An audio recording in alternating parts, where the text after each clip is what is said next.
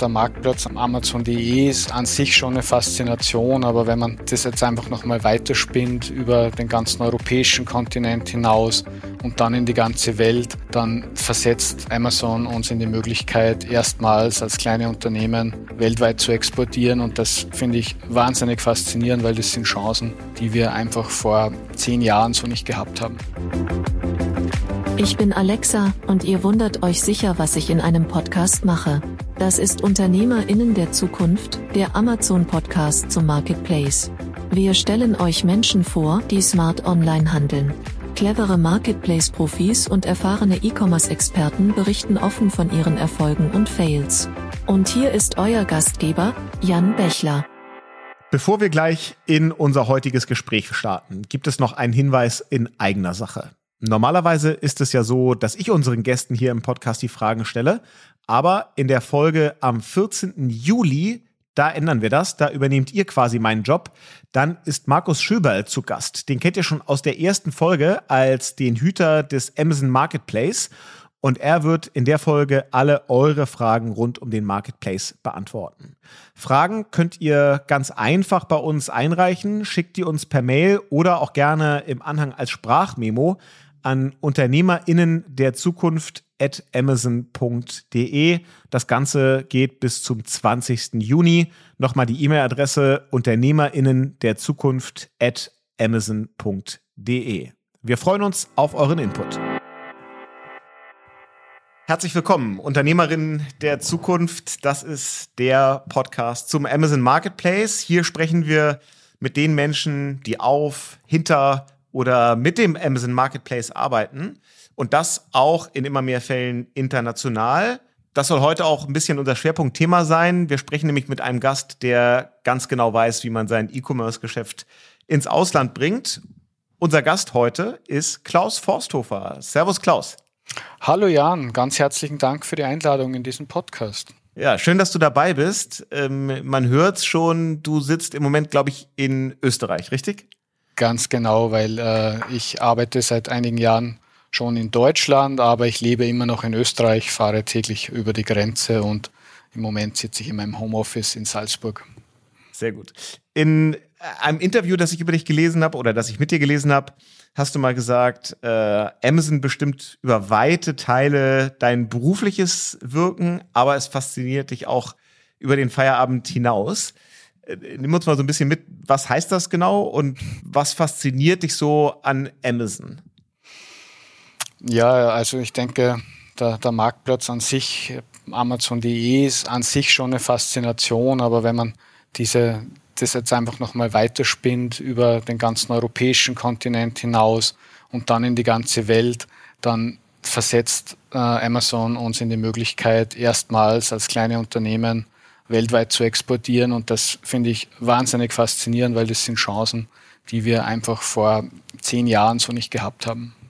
Ja. Ähm, mein Mitgründer hier bei der Fink 3 Commerce, als ich ihm erzählt habe, dass du Gast sein wirst im Podcast, der hat gesagt, wow, Klaus ist auf jeden Fall ein ähm, bunter Vogel oder umtriebiger Mensch, den man ganz viel auf Veranstaltungen rund um das Thema E-Commerce und Amazon sieht, ähm, auch als Speaker. Was machst du denn beruflich auf Amazon? Warum kennst du dich da aus und ähm, wie sieht dein Geschäft aus? Ja, danke Jan. Also in meinem Butter- und Brotberuf bin ich Versandhändler seit jeher, also seit, seit über 18 Jahren. Und das andere mit Speaker zu sein, Berater zu sein, hat sich ja ein bisschen aus unserer Tätigkeit als Versandhändler herausentwickelt ich bin nach wie vor Versandhändler und das ist auch mein Hauptberuf und das soll auch bleiben. Äh, es macht Spaß, im Netzwerk zu sein, im Netzwerk zu arbeiten und mich mit anderen Leuten zu vernetzen. Aber im Kern bleibt ein Versandhändler wahrscheinlich lebenslänglich ein Versandhändler. Und so sehe ich das jetzt auch bei mir. Mir macht einfach das Doing noch mehr Spaß als Beratung und Consulting. Äh, dann erzähl uns doch mal ein bisschen über den Versandhändler. Also wie heißt die Firma? Mit welchen Produkten seid ihr unterwegs? Wie groß seid ihr? Erklär mal so ein bisschen was zum Unternehmen. Ja, wir sind die AC Handels- und Entwicklungs GmbH mit Sitz in Freilassing in Oberbayern. Das ist direkt an der Grenze zu Salzburg und wir haben begonnen als spezialisiertes äh, Nischenunternehmen für Messtechnik. Das ist relativ unspektakulär äh, zu, zum Erzählen, weil es eine Industrieanwendung äh, hier dahinter steckt. Und wir haben damals versucht, das als erste online zu bringen und sind dann darüber zum PSA, persönliche Schutzausrüstung, gekommen, also ein relativ breites Thema. Das ist auch nach wie vor der Hauptgegenstand der AC GmbH, persönliche Schutzausrüstung. Aber wir schließen auch nichts aus. Wir gehen auch äh, bis zum Geschirrspültab, äh, dass wir auch österreichische Geschirrspültabs in den USA über Amazon vertreiben. Okay, wow. Also äh, Multibranchenunternehmen. Immer mehr, ja. Du hast gesagt, PSA, persönliche Schutzausrüstung, ist so der, der Kern des Unternehmens. Mhm. Was für Produkte muss man sich dahinter vorstellen? Das kann man sich vom Arbeitshelm, vom Kopf äh, bis zum Arbeitsschuh, bis zum Fuß vorstellen und alles, was dazwischen liegt. Und ist das nicht eigentlich eher ein äh, B2B-Geschäft dann? Es ist tatsächlich in erster Linie ein B2B-Geschäft. Wir sehen aber auch B2B-lastige Verbraucher, die wir mit Marktplätzen perfekt bedienen können. Und natürlich Entwicklungen wie Amazon Business spielen uns hier in die Karten, weil wir zumindest die kleineren Unternehmen äh, dort direkt bedienen können. Wie viele Produkte habt ihr denn insgesamt im Sortiment?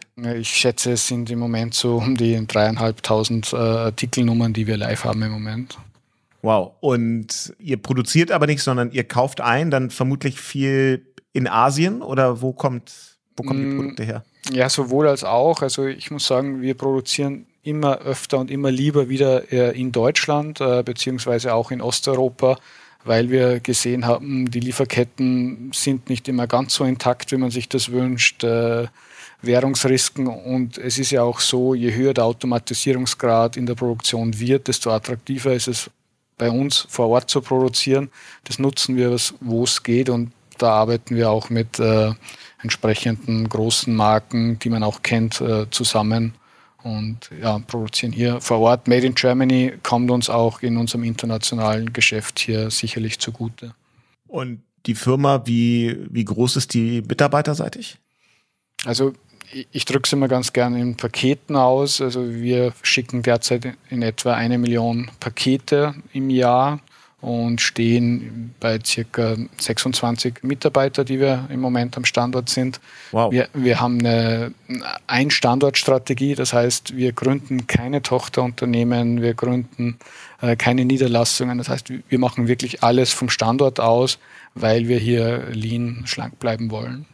Wow. Und äh, eine Million Pakete verschickt ihr tatsächlich selber oder nutzt ihr gerade jetzt beim, bei Amazon dann äh, FBA? Da ist sicherlich ein großer Anteil auch FBA.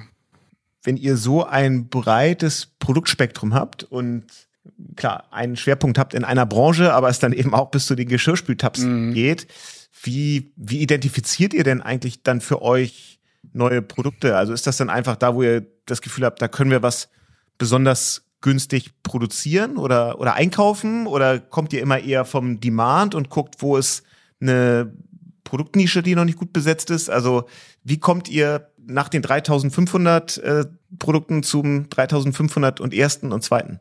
Also wir haben einen ganz klaren, typischen strategischen Plan für unser Kernsortiment in der persönlichen Schutzausrüstung. Das machen wir wie Offliner auch. Äh, wir planen hier in Produktgruppen. Aber die anderen Produkte, die jetzt nicht unbedingt in unserem Hauptfeld liegen, ähm, gibt es mehrere Möglichkeiten. Das eine ist, wir sehen in den Bestsellerrängen, in der Beobachtung, dass hier einfach etwas fehlt, äh, dass man hier eine Nische besetzen kann dann, dann tun wir das, wenn, wenn das möglich ist. Es kann auch sein, dass ein Mitarbeiter einfach eine gute Idee hat, die wir umsetzen. Und äh, ja, das sind meistens die zwei Wege. Es gibt noch einen dritten Weg. Äh, jemand kommt auf uns zu, hat ein tolles Produkt und sagt, könnte dir nicht. Und dann versuchen wir das zu evaluieren und äh, hoffentlich auch in den Export äh, zu bringen. Ich glaube, die verrückteste Idee äh, hatte mein Gründungspartner Roland. Der hat gesagt, wie sieht denn das ideale Versandhandelsprodukt für den Weltmarkt aus? Ja, es ist klein, es ist günstig zu, zu versenden und es ist im Verhältnis zu Gewicht und Volumen relativ teuer. Und da sind wir eigentlich bei zwei Produktklassen gelandet. Das eine waren die Parfums, die halt online sehr schwer zu verkaufen sind. Also gerade der Erstverkauf ist sehr schwer. Und das zweite waren dann Armbanduhren. Und so hat äh, Roland äh, unsere eigene Armbanduhrenmarke Made in Germany äh, gegründet, Freiherr von Burgstall, äh, hochqualitative Uhren, insbesondere für den Export. Das heißt, ihr, wie viel geht bei euch dann auch über Marke? Weil alles das unter eine Marke zu packen, ist ja unmöglich. Also ihr müsst ja eigentlich wahnsinnig viele Marken haben oder sagt ihr, die Brand ist eigentlich gar nicht so wichtig, weil es andere Faktoren gibt, die dazu führen, dass eure Produkte gekauft werden? Wir glauben, dass die Marke und das Produkt äh, immer wichtiger werden. Haben wir in den letzten Jahren gesehen, dass man sich über algorithmische Professionalität äh, viele Vorteile verschaffen kann, so glauben wir, dass es im Moment eher in eine Richtung geht, wo Nachhaltigkeit, Produktqualität äh, und Marke die zentralen Elemente sein werden, natürlich abgemischt um algorithmische Kompetenz, aber nicht mehr nur algorithmische Kompetenz. Und deswegen investieren wir unheimlich viel in Produktqualität, unheimlich viel in unsere Marken. Wir haben Marken für unser Kernsortiment, das ist ACE, und haben Nebenmarken für unsere Consumer-Produkte. Äh, das sind jetzt aber nicht allzu viele. Ich glaube, im Moment stehen wir bei äh, einer Hauptmarke und, und fünf Nebenmarken. Und da spielt ihr dann aber auch jetzt auf, auf Amazon die gesamte Klaviatur an, ich sag mal, Branding-Tools, äh, die es so gibt. Also was, was macht ihr, um dann auch wirklich genau das, was du beschreibst, dieses Vertrauen in eine, in eine starke, hochwertige Marke auch zu vermitteln? Also wenn ich zum Beispiel Regenschirme mache und äh, ich mich mit Regenschirmen als keine Kernkompetenz habe, dann mache ich das nur, wenn ich einen wirklich seriösen äh, Hersteller habe, dem ich auch tatsächlich vertraue und wenn der das für uns macht. Und äh, das war ja so, deswegen haben wir äh, Regenschirme begonnen zu produzieren. Auf der anderen Seite sind wir damit ins AC, äh, Entschuldigung, ins Amazon Accelerator Programm reingekommen und, und haben uns da auf zwei Seiten neu betätigt. Auf der einen Seite eine neue Produktkategorie, auf der anderen Seite äh, in einem neuen Programm von Amazon. Für die, die davon noch nichts gehört haben, das Amazon Accelerator Programm, was ist das? Also das sind äh, quasi Exklusivmarken, die nur auf Amazon verkauft werden. Das sind eigene Seller-Accounts, die, die speziell gefördert werden. Und das macht vor allem dann Sinn, wenn man noch nicht viele Marktanteile hat, um neu äh, in den Markt mit einer Marke einzutreten. Und das kann im Einzelfall äh, wirklich eine ganz tolle äh, Geschichte sein. Man muss, muss sich aber sehr genau anschauen, weil man hat eine andere Gebührenstruktur, äh, bekommt dafür aber auch was. Und das ist immer eine Abwägungssache. Für uns ist es halt auch interessant zu erfahren, wie funktioniert denn so ein neues Programm? Und in Wirklichkeit erfahren wir es ja nur, wenn wir es machen. Also all, all die Theorie äh, ist, ist schön, die man lesen kann, aber wir sind da ein ganz großer Freund. Und wir gehen da jetzt einfach mal rein und schauen uns an, was passiert. Aber darüber hinaus, so die, die klassischen Markentools, das macht ihr dann auch fürs, fürs Gesamtsortiment, also Markenregistrierung, A-Plus-Content, äh, ähm, Markenshops, das bespielt ihr alles komplett.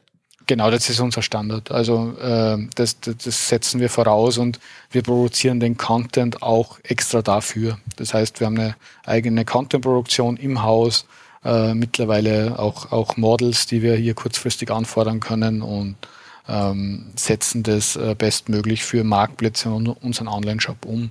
Also es ist ja nicht so, dass wir nur bei Amazon verkaufen, wir haben auch einen eigenen äh, Online-Shop und, und selektiv testen wir uns auch mit dem ein oder anderen anderen Marktplatz, äh, äh, testen wir an.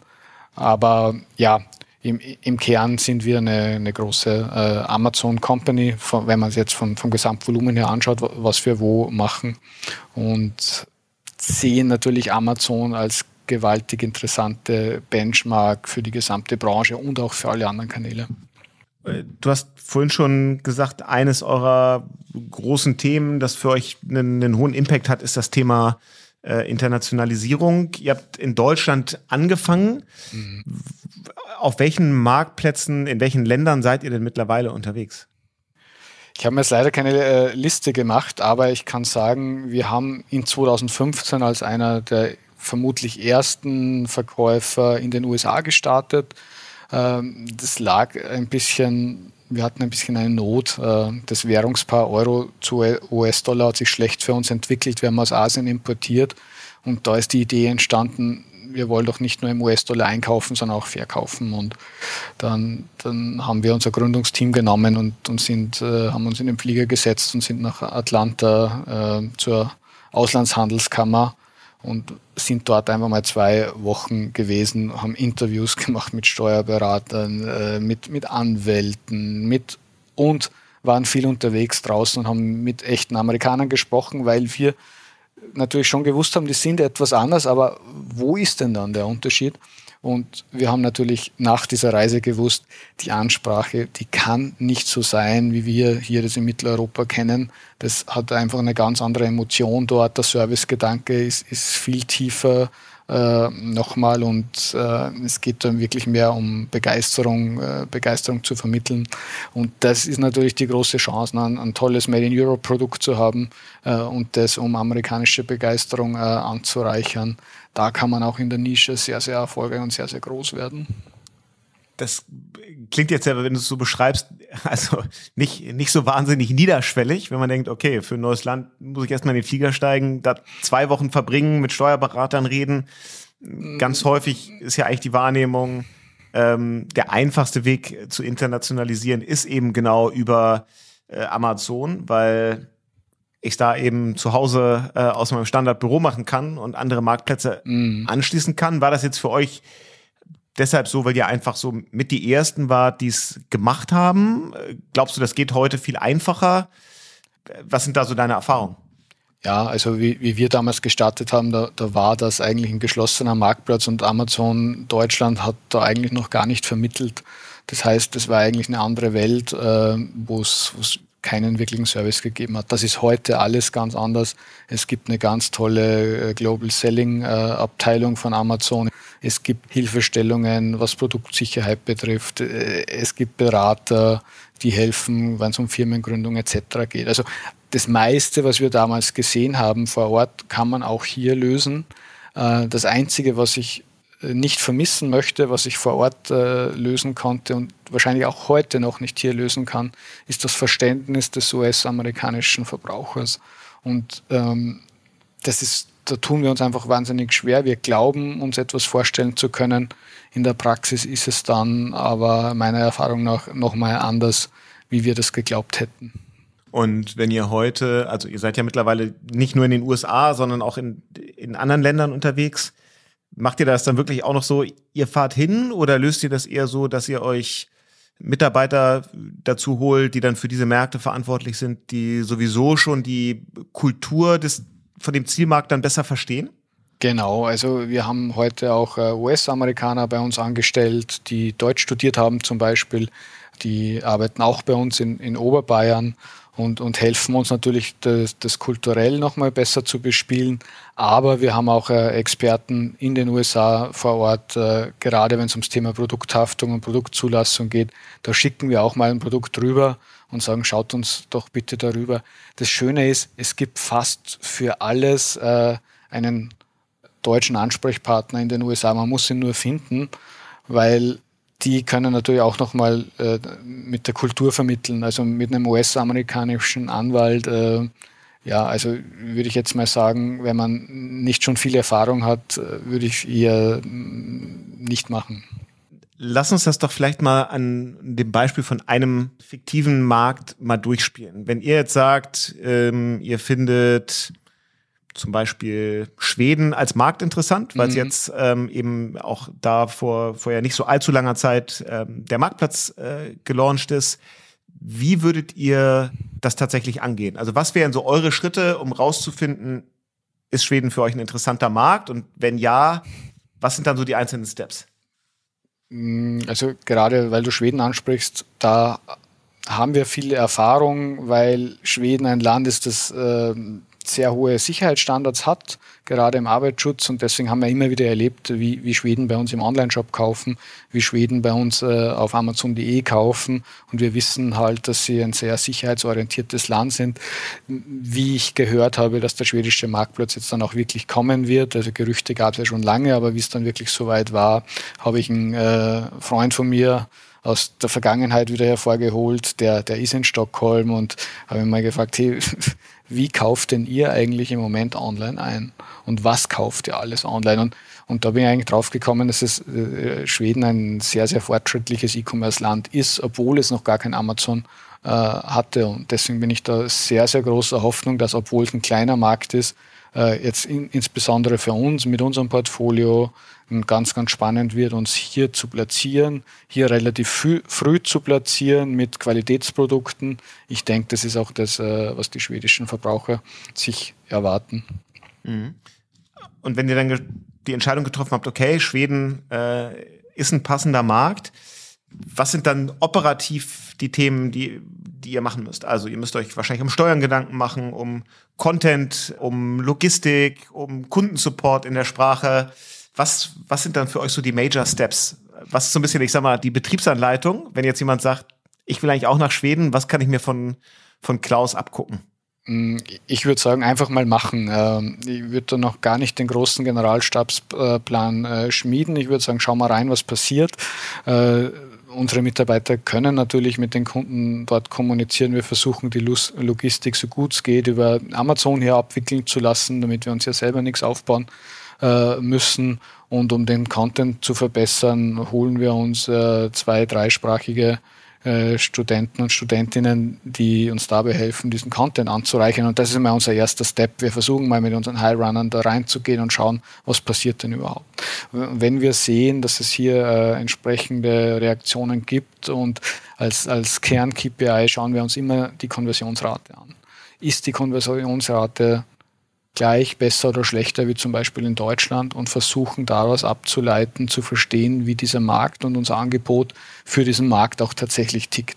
Und das ist etwas, das kann ich nur jedem Mal empfehlen, der es noch nicht tut, äh, die Konversionsrate als ganz, ganz wichtiges KPI für Qualität äh, zu betrachten, weil man hier viel mehr daraus ablesen kann, als es vielleicht im Moment bei vielen genutzt wird.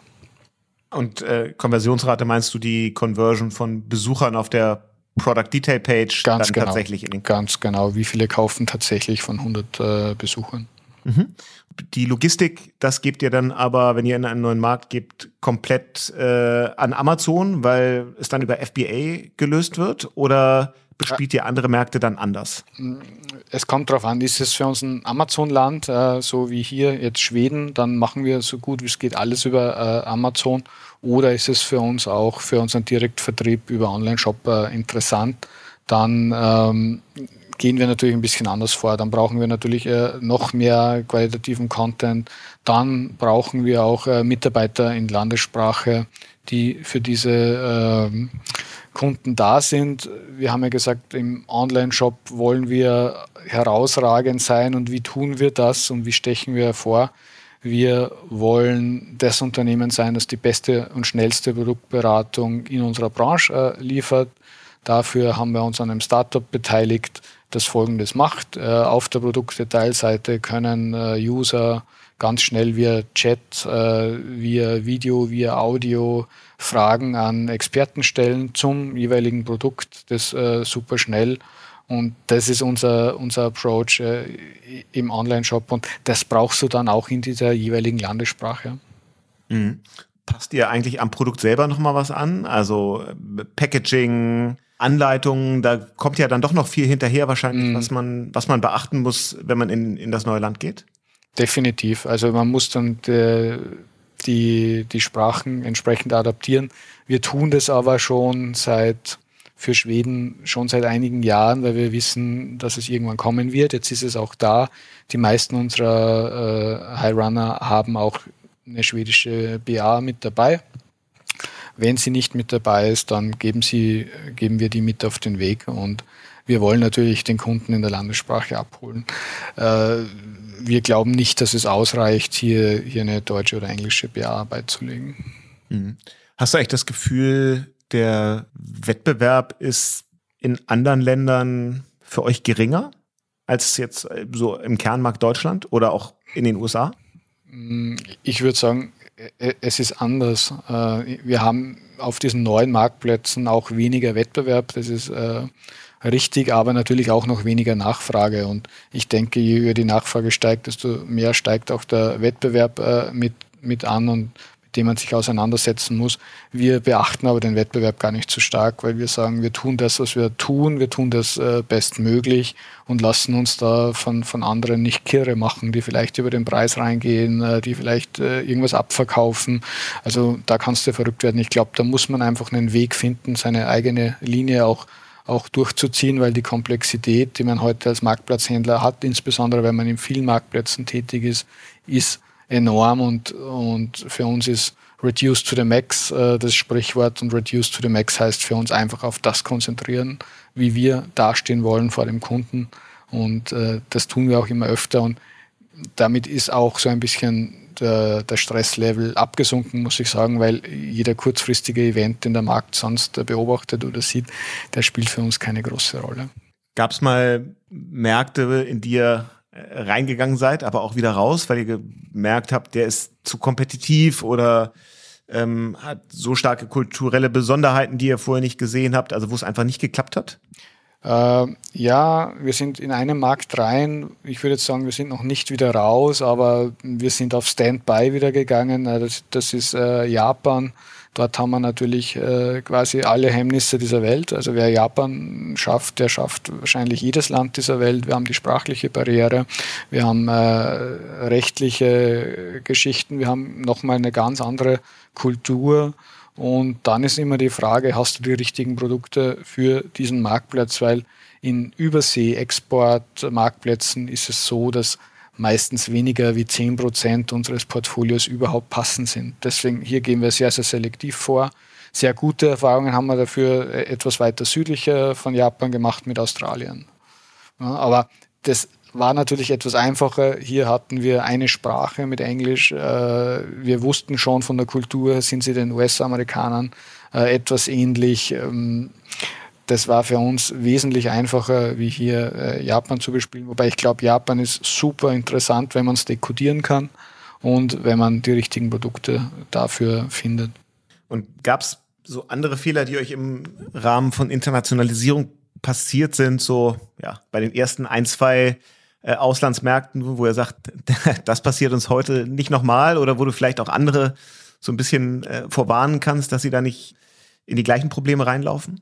Ja, da gab es sicherlich einiges, aber ein so ein Learning war äh, Ausfuhrzoll. Ähm, Ausfuhrzoll in Deutschland. Man muss ja auch immer, wenn man was ausführt, äh, das entsprechend beim Zoll anmelden. Das war ganz in unseren ersten Jahren äh, um 2010 uns, uns noch nicht so bewusst. Wir haben da äh, in die Schweiz verkauft und äh, irgendwann ist dann der Zoll gekommen und sagt, wieso verzollt ihr das nicht? Äh, wir haben gesagt, äh, haben wir gar nicht gewusst, ja, tatsächlich.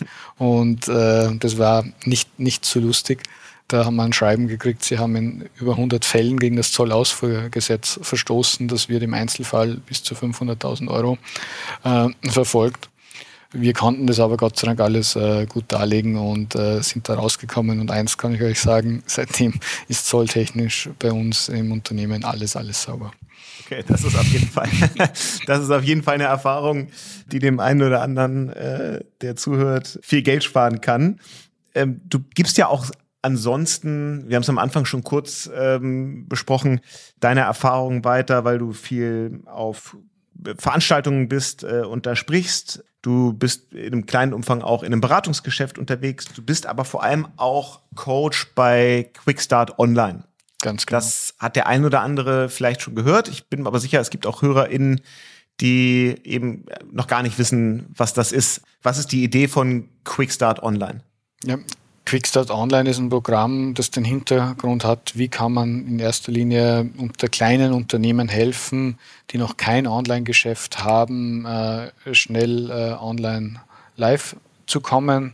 Dafür hat, äh, ist Amazon ein großer Kooperationspartner und es gibt relativ viele unabhängige Coaches mit, mit unterschiedlichen Stärkenprofilen, die man dort buchen kann für, für ein, äh, tatsächlich für eine Vier-Augen-Beratung und äh, das sogar kostenlos. Also das macht immer, glaube ich, am meisten Sinn und das ist auch das in unserer Coach-Erfahrung, wo wir das Gefühl haben, das bringt am meisten Mehrwert äh, den, den jeweiligen Händlern. Und, und ich hatte da Fälle wie eine Unterwäschehändlerin aus äh, Köln möchte jetzt online verkaufen und hat einfach mal dargestellt, was sie macht und, und, und soll sie denn zuerst im Online-Shop oder lieber am Marktplatz und gleich auf allen Marktplätzen verkaufen und solche Dinge äh, klären wir dann ab und versuchen auch äh, so manchmal zu sagen, auch wie es besser nicht geht und, und, und schützen da für den einen oder anderen äh, Falle. Also ich bin ganz großer Fan von diesem Programm. Ich kann es nur jedem ans Herz legen,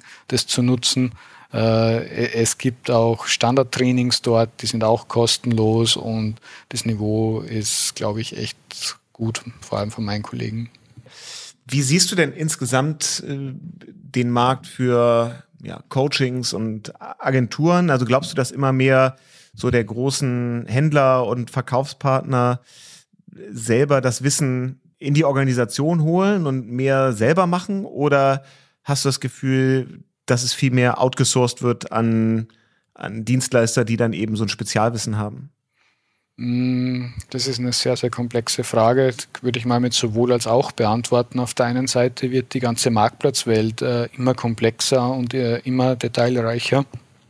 Das heißt, ich tue mich unheimlich schwer, als Einzelperson noch ganz äh, viele Segmente selber bedienen zu können. Und es ist auch so, dass äh, wir als äh, Amazon spezialisierter Versandhändler uns immer wieder Know-how von außen äh, in der Nische reinholen. Ne? Also wenn es zum Beispiel jetzt auch mal um aktuell, was hat sich SEO getan im letzten Jahr, wir lassen uns auch mal beraten, was, was Advertising betrifft, um uns einfach auch wieder aufzufrischen. Aber es gibt ja ganz, ganz viele neue Themen, ähm, wo es echt Sinn macht, sich einen Profi äh, reinzuholen. Also das sehe ich auf der anderen Seite, sehe ich auch Bestrebungen, dass große Händler ja selbst irgendwie zum, zum Berater äh, auch, auch werden. Ich denke, das wird sich in den nächsten ein, zwei Jahren ganz gut finden und wir werden sehen, wer, wer die Spieler am Markt sind. Ähm, ich würde halt echt als äh, Kunde hier immer fragen, wa, was habt ihr denn schon gemacht? Wie waren denn die Cases? Was habt ihr für einen Mehrwert ein, eingebracht? Weil es gibt, glaube ich, auch da draußen Trainer und, und Coaches, die vielleicht weniger in der Materie bisher gesteckt sind, wie so manch einzelner Marktteilnehmer. Damit hast du auf jeden Fall ziemlich gut äh, das, womit wir gestartet sind, äh, beschrieben, nämlich dass Amazon ja, dich schon wirklich von morgens äh, bis nach den Feierabend nicht nur fasziniert, sondern auch beschäftigt. Ich glaube, da war total viel äh, wirklich anwendbares, äh, nützliches Wissen dabei für diejenigen, die auf dem Amazon Marketplace starten wollen, die internationalisieren wollen. Ich würde gern versuchen, das nochmal zusammenzufassen in so deine drei Amazon Hacks. Also wenn man jetzt nur 30 Sekunden von diesem Podcast hören kann, was sind so die drei Dinge, die du jeder Hörerin, jedem Hörer mitgeben willst, wenn es darum geht, auf Amazon und mit Amazon erfolgreich zu sein? Okay, das ist eine Herausforderung, Jan, aber ich würde mal reinstarten und sagen, äh, hört auf euer Bauchgefühl. Wenn ihr das Gefühl habt, das ist jetzt eine wirklich gute Maßnahme, dann ist es das meistens auch. Ja? Äh, ähm, lasst euch da von euch selbst lenken, das ist Nummer eins. Nummer zwei ist, glaube ich, ein Megatrend, wo ich schon gesprochen habe, Produkt und Marke werden immer wichtiger. Das heißt, Content, Bild, Bewegtbild, die zwei Sachen äh, ganz, ganz stark in den Fokus rücken.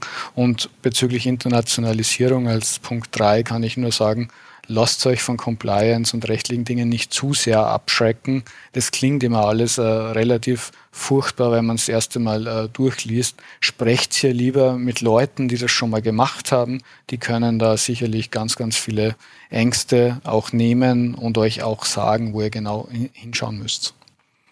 Sehr gut. Äh, meine Abschlussfrage ist ja immer, ähm, nachdem wir jetzt gehört haben, wie gut du auf dem Amazon Marketplace verkaufst, wie viel kaufst du denn selber? Wie viele Bestellungen machst du tatsächlich selber im Jahr? Uh, ähm, ja, also das ist, glaube ich, sehr, sehr schwer zu beantworten. Da muss ich jetzt selber mal in meinen Kundenaccount äh, reinschauen. Aber ich bin schon sehr heftiger äh, Online-Nutzer. Das mache ich nicht nur noch bei Amazon, sondern er tappt mich halt immer mehr, wie ich bei diesen Schnelllieferdiensten bestelle, ne? gerade wenn es um Essen geht. Also, und, und, und da sehe ich ja schon, wie werden sich wahrscheinlich die Verbraucher in der Zukunft äh, verhalten. An meinem Verhalten, so haben wir es in der Vergangenheit immer festgemacht, wie verhältst du dich selber und, und 18 bis 24 Monate später wird sich ein Teil vom Markt auch so verhalten. Und deswegen glaube ich, dass wir hier eine neue Herausforderung sehen werden. Äh, same, same Day Delivery. Und da wünsche ich mir, dass äh, hier Amazon mit Prime Now für Seller in die Pötte kommt und es die Möglichkeit gibt, hier aktiv teilzunehmen. Ja, sehr gut. Also die Message äh, ist dann sicherlich auch direkt bei den Kollegen von Amazon äh, angekommen.